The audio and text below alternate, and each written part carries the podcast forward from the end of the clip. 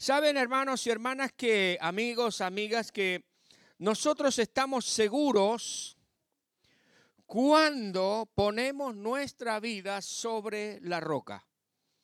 Hace unos días, cuando comenzó julio, hice un posteo, estoy medio, medio vaguito para los posteos de audio y eso, y hice un posteo y que, bueno, como tengo costumbre siempre de decir mal la cita bíblica, esta vez dije mal la cita bíblica, pero fue un error que alguien me lo hizo notar y le agradezco muchísimo. No sé si está acá, pero si no me está allí escuchando, está participando en la reunión. Marta me dice, pastor, se equivocó. Va, no me dijo a mí. Pero bueno, me llegaron las noticias. Siempre los pajaritos vuelan y comentan las cosas, ¿vieron? ¿Eh? Este, yo había dicho segunda de Samuel, capítulo 7, versículo 12, pero no es segunda de Samuel. Nadie más me lo dijo, solamente Martita ¿eh? lo dijo. Yo espero que no haya yo mirado, el pastor se equivocó y no, nada, ella. Este, es primera de Samuel 7:12. Y le invito a usted a abrir su Biblia, y es que la tiene ya sea en formato papel o en soporte digital,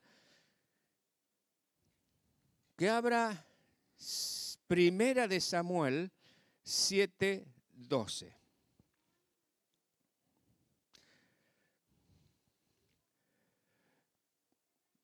Dice la palabra del Señor, es breve este versículo, es breve, pero dice algo muy interesante. Dice, tomó luego Samuel una piedra y la puso entre Mispa y Zen, y le puso por nombre Ebenezer, diciendo, hasta aquí nos ayudó Jehová. Tomó luego Samuel una piedra y la puso entre dos ciudades y le puso por nombre Ebenezer, diciendo, hasta aquí nos ayudó Jehová. Interesante conocer un poquitito de la historia, lo que rodea a este, a este pasaje, a esto que nos cuenta Samuel en su libro, que él mismo hizo. Ustedes saben que el pueblo, usted puede, mm, ah, puede leerlo, le invito a que lo haga cuando regrese a su hogar o después que terminemos el virtual, la reunión esta tarde, quizás después de la siesta mientras toma mate o esta noche antes de, irse a descansar. Lea por favor los capítulos anteriores, el capítulo 6 no, le va a dar una pequeña introducción a lo que dice aquí Samuel, porque es tan importante, tan interesante todo esto, porque esto no es una palabra suelta, está inserta dentro de un contexto, dentro de un marco histórico de algo que sucedió. ¿Por qué Samuel agarró una piedra, la puso entre dos ciudades y dijo, hasta aquí nos ayudó Jehová? y le puso por nombre, ¿cómo era? Ebenezer. Muy bien. Ustedes saben que el pueblo se encontraba en ese momento acosado por sus enemigos. Y esta situación había sido tan, eh, tan, tan seria que dice la palabra del Señor que el pueblo lamentaba en pos de Jehová. ¿Qué quiere decir esto? Que el pueblo está diciendo, Señor, si tú nos ayudaras, o si tú nos ayudarías, si tú nos socorrieras, Señor, la cosa aquí sería distinta. Era una situación muy parecida a la que se nos relata en Éxodo capítulo 3, cuando, cuando Moisés tiene un encuentro con Dios en la zarza, que le llamó la atención esa zarza ese cardo ruso, ese, ese arbusto que se quemaba y que, que ardía pero que no se consumía, Dios le habla desde la zarza y Dios le dice a Moisés, yo he descendido para llamarte y libertar al pueblo porque he escuchado el clamor de los hijos. He escuchado el clamor del pueblo. Esta situación del pueblo, muchos años después, es bastante similar a esto, porque estaban sufriendo a causa de sus enemigos, a causa de quienes les rodeaban. Ahora, ellos en esta, en esta situación, buscan la ayuda y buscan el consejo y la oración de Samuel. Samuel era juez sobre Israel, no era sacerdote, era juez sobre Israel. Evidentemente era un profeta del Señor, porque Dios le usó poderosamente para, podríamos decir así también, regir los destinos de la nación por varios años, aconsejar a la nación y guiarla por el camino del Señor.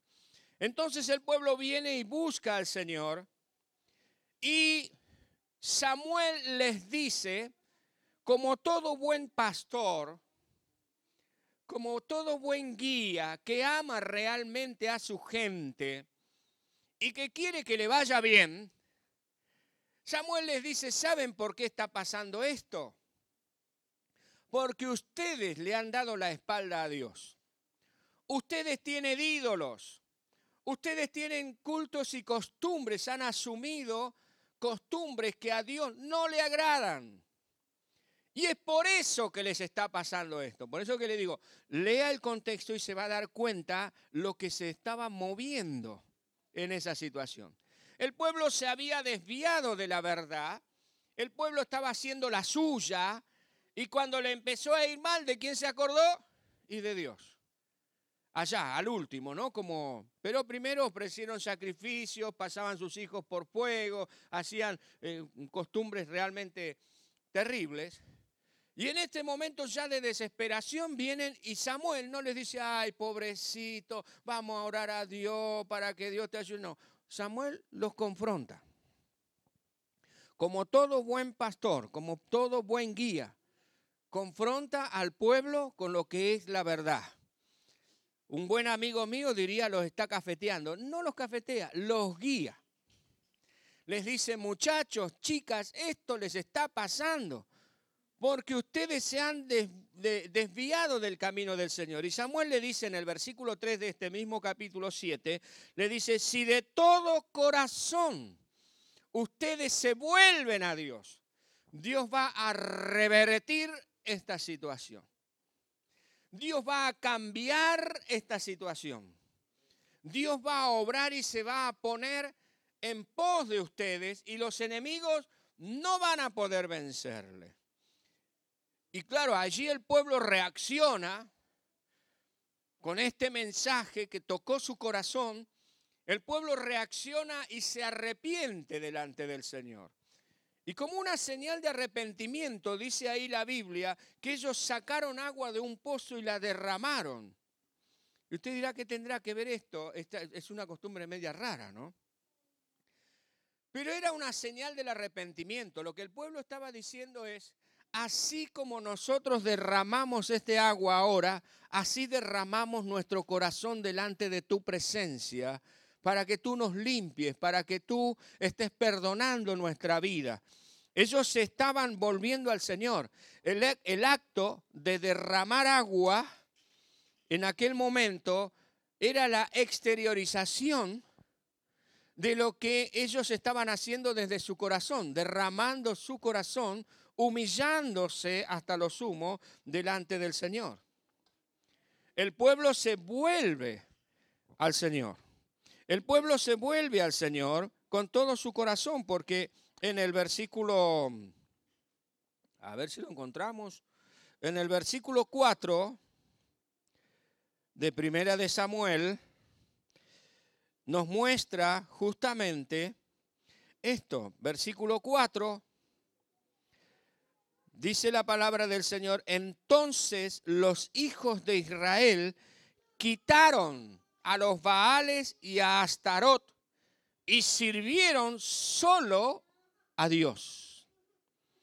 ¿Qué hizo el pueblo cuando se vio confrontado con esta verdad que su juez, su guía, su pastor les estaba los estaba confrontando? Se arrepintió abrió su corazón al Señor y dejaron las costumbres dañinas que aunque quizás les producían cierto placer y sentido de seguridad, lo que finalmente lograba era socavar la propia vida de las personas y llevarlos completamente a la ruina, llevándolos a este estado de cosas en que ellos tuvieron que ir y decir, estamos perdidos, estamos mal.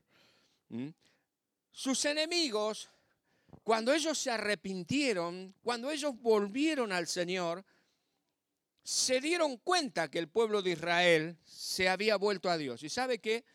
El enemigo sabe que cuando tú y yo estamos sobre la roca, no hay nada que nos pueda derribar de ella.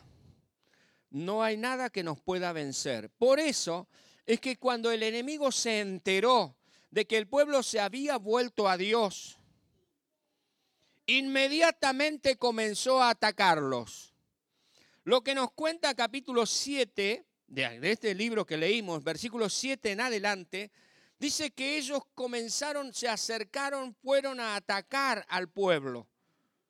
Y es lo que nuestro enemigo hace cuando nosotros nos volvemos a Dios.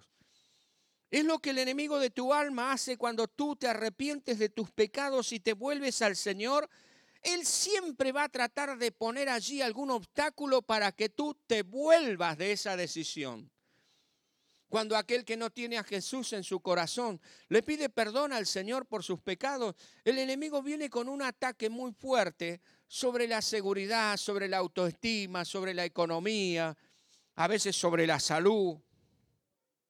Y esta persona dice, yo puse a Dios y mira lo que me está pasando, es justamente para que piense eso. Pero no se apresure a sacar conclusiones. Escúcheme unos minutitos más. Y aquí el pueblo, cuando se vio atacado por el enemigo, viene y le dice a Samuel, ¿no? Dice, mira, nos están atacando. Entonces, Samuel ora al Señor. Porque el pueblo dice, ora a Dios por nosotros. Samuel como buen pastor, como buen juez. Samuel como alguien que guía al pueblo y se preocupa por la salud integral del pueblo, ora al Señor. Y el versículo 9 dice algo que realmente me impacta. Y es una verdad que usted la va a ver desde Génesis hasta Apocalipsis, que recorre toda la palabra del Señor. Dios es el creador. Dios nos hizo a nosotros y no nosotros a nosotros mismos. Cada cosa que usted cuando se levanta sale y ve por la mañana el sol que está saliendo y si todavía sale de su casa cuando todavía el sol no salió, ve las estrellas o ve las nubes, las gotitas que están cayendo, Dios las creó, Dios hizo todas esas cosas. Génesis 1.1 dice, en el principio creó Dios los cielos y la tierra. Es innegable, es innegable la creación de Dios. Somos creacionistas, sí Señor. Dios nos hizo. Ahora que este Dios, todopoderoso, todo soberano, omnisciente, omnisapiente y tantas cosas más para nuestra bendición, tiene una delicia particular y especial que es hablar con el ser humano. Una de las cosas que más le dolió a Dios cuando Adán y Eva pecaron en el huerto del Edén es que Adán y Eva huyeran de su presencia. Porque dice la palabra que el Señor vino al huerto para estar con Adán y Eva nuevamente y no los encontró. Y Él los llama y les digo, no, no puede usted asumir de que Dios no sabía dónde estaban. Dios lo sabía todo.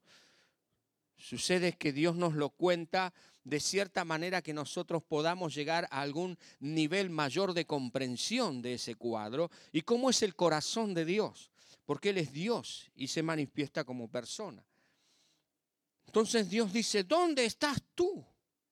Quiero tener contacto, quiero tener comunión contigo, quiero hablar contigo, quiero que me hable. ¿Dónde estás tú?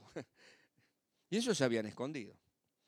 Ahora fíjese el versículo 9, lo que dice. Y Samuel tomó un cordero de leche y lo sacrificó entero en ofrenda al Señor, en holocausto al Señor. Y clamó Samuel a Jehová por Israel. ¿Qué hizo Samuel? Clamó a Dios, oró a Dios, buscó a Dios, intercedió al Señor por el pueblo. El pueblo se había vuelto de sus pecados, el pueblo se había convertido, el pueblo había sacado toda la idolatría, todo aquello que a Dios no le agradaba. El enemigo vino a batallar contra el pueblo. Y aquí había una prueba evidente de la gracia, de la misericordia y de la bondad del Señor. Así que el pueblo viene, le pide a Samuel que ore y Samuel ora al Señor. Y Dios se hizo el sordo se quedó tranqui en su trono, dijo, bueno, que se las arreglen ahora que vean lo que es haberse apartado de mí hace tantos años. ¿Qué dice, la palabra allí? Dice, y Jehová le oyó. Y esto es tremendo. Dios escucha, atiende la oración de una persona. Quien quiera que seas tú si te diriges a Dios con sinceridad, genuinamente, lo que dice este libro, lo que dice la palabra de Dios y que se cumple a rajatabla, es que Dios escucha tu oración. Dios te escucha. Quizás piensas, pero yo soy tan malo, tan mala. Lo que dice acá la Biblia es que si vos le hablás pidiéndole ayuda, Dios te escucha.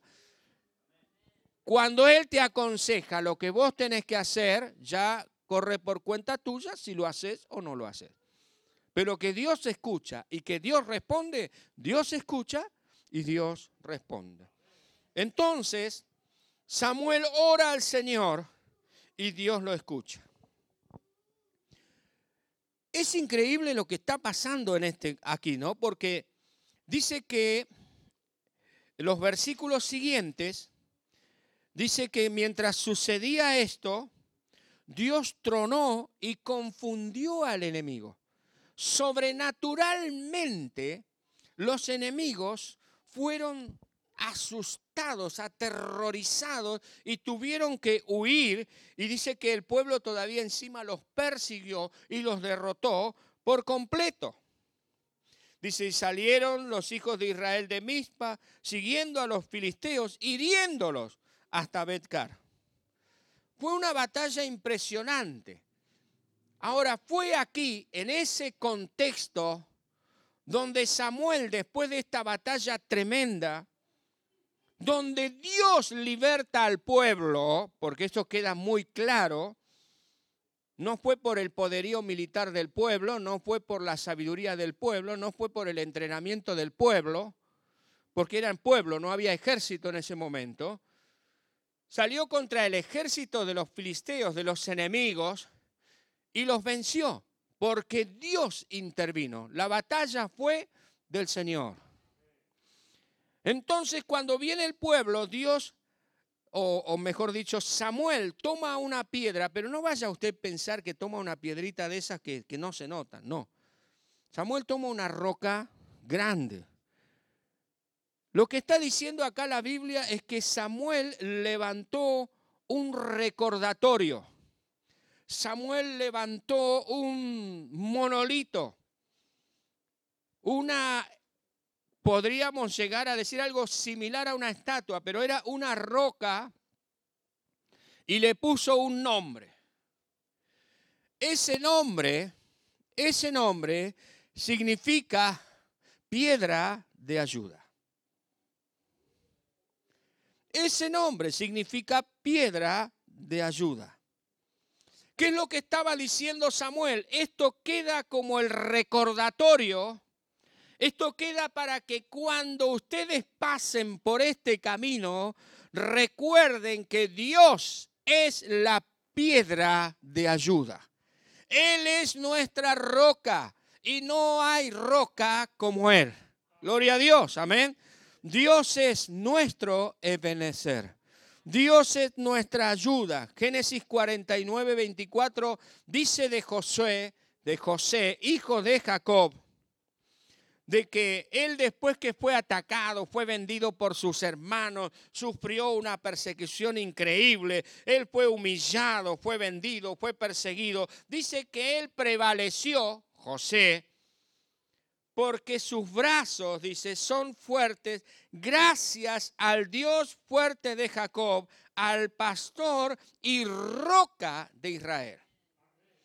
¿Por qué José pudo vencer frente a semejante adversidad? Gracias a la roca de Israel que fortaleció sus brazos. Al Dios único y poderoso. Deuteronomio 32.4 dice, Dios es la roca. Sus, eh, sus obras son perfectas y todos sus caminos son justos. Dios es fiel no practica la injusticia, Él es recto y justo. Nuestra roca es Dios. Y mientras nosotros estemos sobre la roca, somos inmunes en el nombre del Señor. Dios es la roca de provisión. Él es la roca de provisión. En medio de la necesidad, en medio de la nada, Dios es la roca de provisión. Éxodo 17:6 nos cuenta un evento tremendo cuando el pueblo de Israel estaba en el desierto, donde no crece nada, donde no se puede cultivar nada, donde no se puede comerciar, no se puede comprar, vender, no se puede ganar nada. Ellos estaban en el desierto. Pero esa roca, Dios les dio agua en ese caso. Dice 14, 17, 6, dice, dale un golpe a la roca y de ella brotará agua para que beba el pueblo. Ahora interesante, porque usted dirá, bueno, pero pastor, ¿de dónde saca usted que esa roca es Dios? ¿Qué es una herejía? ¿Qué es lo que está pasando acá? ¿Cómo, cómo que esa roca que golpeó Moisés era Dios, era Dios? ¿Y cómo es que esa, esa, roca también unos que se nos cuenta en otra oportunidad a la que Moisés tenía que hablar y él le golpeó, les dio agua? ¿Cómo es que usted dice que esa roca es Dios? Pues lleve, eh, acompáñeme, por favor, a 1 Corintios 10, 4. Ahí está la respuesta. Allí se encuentra la respuesta. Dice, y todos, está hablando del pueblo cuando andaba en el desierto, y todos bebieron la misma bebida espiritual, porque bebían de la roca espiritual que los seguía, y esa roca era Cristo. Yo me imagino como una roca que les seguía, y el Señor es la roca, y estaba con ellos. Él es la roca de provisión. Deuteronomio 8:15 dice, en una, en una tierra de sed y sin agua, en una tierra de sed y sin agua, te sacó agua de la roca del pedernal, donde no hay nada, donde aparentemente nada puede dar fruto ni nada, Dios es la roca de tu provisión, mi hermano, hermana, amigo y amiga. Él es la roca de tu provisión, así que afírmate fuerte, agárrate fuerte de esa roca, no te separes jamás, porque Él es Ebenezer, roca de ayuda. Roca de ayuda. Dios es la roca de seguridad. Él es nuestra seguridad. Samuel 22, 2 dice, segunda de Samuel, que David dijo, Dios es mi roca, mi fortaleza y mi libertador. Y aquellos que les gusta leer los salmos y que seguramente lo leen muchas veces, se reitera una y otra y otra y otra vez, Dios es mi roca. Dios es mi roca. Yo estaré seguro, yo estaré firme, yo estaré confiado, porque Él es mi roca, Él es mi castillo, Él es mi fortaleza, Él es mi libertador. Dios es nuestra roca. Ebenecer, podemos decir. Él es piedra de ayuda. Él es piedra de ayuda a los que confían en Él. Y por supuesto, a los que no confían en Él, Él es piedra de tropiezo, tropezadero, donde caen. Pero para nosotros que hemos creído, Él es piedra de ayuda. Aleluya. Dios es nuestra seguridad. Isaías 17:10 dice algo, la roca te resguarda. Él es la roca de tu refugio. La desazón, el fracaso es causa del olvido de la roca de refugio, porque en realidad lo que, Isaías está diciéndole al pueblo aquí es que ustedes se sienten defraudados, ustedes se sienten tristes, ustedes se sienten angustiados porque se han olvidado de la roca. Volvemos a ese, la roca, el Señor. Él es la roca, la piedra de ayuda. Y por supuesto que es la roca de la salvación. Nuestro Señor es la roca de salvación. Jesucristo es la roca, lo leímos recién en 1 Corintios 4, pero en Mateo 16, 18 dice, cuando Pedro le dice, Señor, tú eres el Cristo, el Hijo del Dios viviente, Jesús le responde, bienaventurado eres Pedro.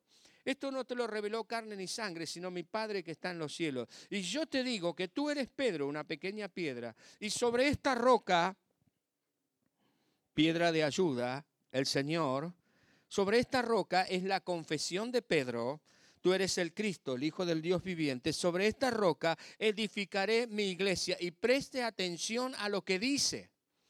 Si usted está sobre la roca y si usted es parte de la iglesia del Señor, lo que el Señor Jesucristo dice aquí es, las puertas de la muerte no prevalecerán contra ti, que eres la iglesia del Señor y que estás afirmado o afirmada en el Señor, sobre el Señor, porque Él es la roca de nuestra salvación, Él es nuestra piedra de ayuda y, por supuesto, también la palabra del Señor. En Mateo capítulo 7 y sus correlativos, sus paralelos, nos cuenta el Señor Jesucristo la historia de las dos personas que tuvieron que edificar una casa. Cuando terminaron allí el sermón del monte, el Señor le dice a sus discípulos y a la gente que lo rodeaba, de cierto les digo que aquel que escucha lo que yo les he hablado y las pone en práctica, les, les compararé a una persona que edificó su casa sobre qué? Sobre la roca. La palabra del Señor es la roca. Amados, amadas, Dios es nuestra roca. Dios es nuestra roca de ayuda. Recordémoslo. Pongamos allí como un monolito. Escribamos en nuestra, las paredes de nuestra casa. No, la pared no, porque si no. Haga un cuadro. Escriba sobre ese cuadro. Pero póngalo allí, bien, donde usted lo ve. Escriba ese cuadro allí, ponga Dios es mi roca. Dios es mi roca de provisión. Dios es mi roca de seguridad. Dios es mi roca de salvación. Dios es mi refugio. Dios es mi fortaleza. Declárelo, escríbalo. Cosa que si usted se levanta cuando se da vuelta y se para frente a la pared o al ropero, lo que sea que quiera que tenga de pie allí o que esté frente a usted cuando usted se, se, se levanta, que lo primero, el primer mensaje sea, Dios es mi roca. Dios es mi roca. Dios es mi roca. Dios es tu roca, tu roca de provisión, tu roca de seguridad, tu roca de salvación. Aleluya. Él es nuestra roca. Estamos seguros en el Señor. Y te hago una pregunta. ¿Estás seguro que Él es tu roca? Gloria a Dios. Pero si Él todavía no es tu roca, te invito a que esta mañana te poses, te pares, te afirmes, te aferres de la roca firme que es el Señor. Entrégale tu corazón. Abre tu vida al Señor. Dile, Señor, estoy cansado de los Baales. Ya no puedo vivir lejos de ti, Señor, porque todo va a ir de mal en peor. No puedo salir del pantano donde estoy. Señor, necesito que tú seas mi roca. Y así como el Señor hizo con el pueblo, que escuchó la voz de un hombre, el Señor te va a libertar sobrenaturalmente. Pero recuerda, el Señor es tu roca. Amén. Vamos a hacer una oración. Y si tú no le has entregado tu corazón a Jesús, y si Jesús todavía no es tu roca, pues repite conmigo esta oración. Vamos a orar Y a partir de este momento, el Señor será tu roca, roca de provisión, roca de seguridad, roca de salvación. Dile así al Señor, Señor, en el nombre de Jesús, gracias, porque tengo una roca de donde aferrarme para no caer. Señor, te pido perdón por todos mis pecados. Te pido que tú entres a mi corazón. Señor, yo hoy te pongo a ti como roca sobre la que mi vida se posa, confía y camina. Señor, yo declaro ahora que tú eres mi roca de salvación. Tú eres mi roca de seguridad. Tú eres mi roca de provisión. En el nombre de Jesús. Amén.